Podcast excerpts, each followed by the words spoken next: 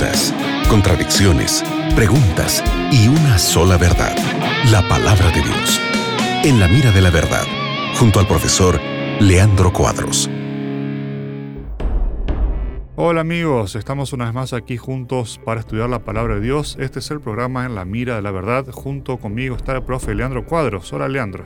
Estou bem, Nelson. É um gosto estarmos juntos para estudiarmos com nossos oyentes a palavra de Deus. Excelente. Mira, llega una pregunta aquí anónima y es si los animales irán al cielo, serán arrebatados juntos con los justos en la segunda venida.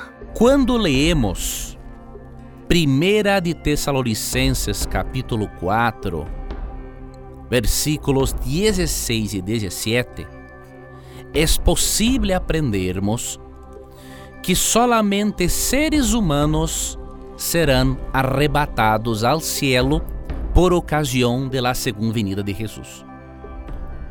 Los animales, portanto, não são mencionados en el arrebatamento visível de primer, primeira de Tessalonicenses 4, 16 e 17. Pero los animales são mencionados como existindo em la nueva tierra. Después que los justos fueren arrebatados para el cielo, los justos se quedarán en el cielo por mil años, de acuerdo com Apocalipse 20. E depois de los mil anos, la ciudad santa, la nueva Jerusalém, descenderá hasta nuestro planeta, de acordo com Apocalipse 21 e 22. E em consequência disso, Deus recreará nosso planeta.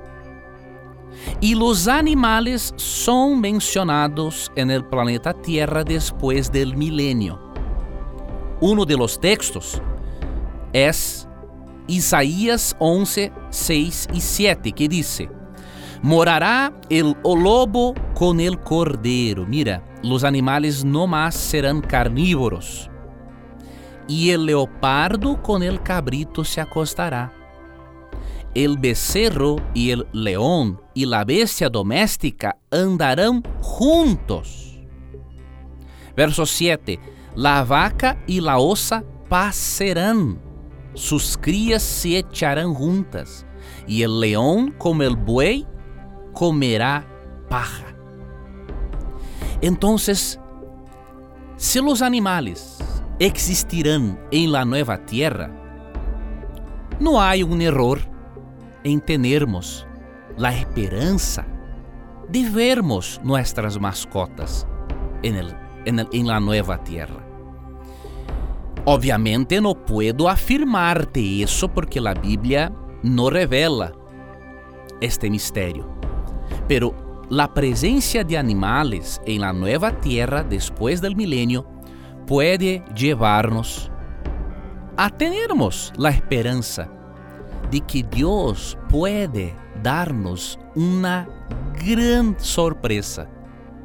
Y en un momento en la nueva tierra Dios puede decir así, hijo, hija, tengo una sorpresa para ti. Y de repente Dios presenta nuestra mascota que tanto amamos y que nos dejó por causa de la muerte. Es posible Dios hacer eso. Yo tengo la eh, eu consigo ver Deus como um padre que le gusta de dar sorpresas para seus hijos. Então, mesmo que não tenhamos uma resposta direta em la Bíblia acerca de las mascotas, é possível termos esperança por causa da presença de animais na nova terra e temos de ter a certeza de que na eternidade Deus vai fazer lo melhor para suas criaturas. Excelente. Gracias Leandro por estar con nosotros. Gracias por tu respuesta y sigue en compañía de la radio Nuevo Tiempo. Y te recuerdes que siempre que tengas coraje de preguntar, la Biblia tendrá coraje de responderte. Un abrazo. Que Dios le bendiga. Acabas de escuchar En la mira de la verdad, junto al profesor Leandro Cuadros.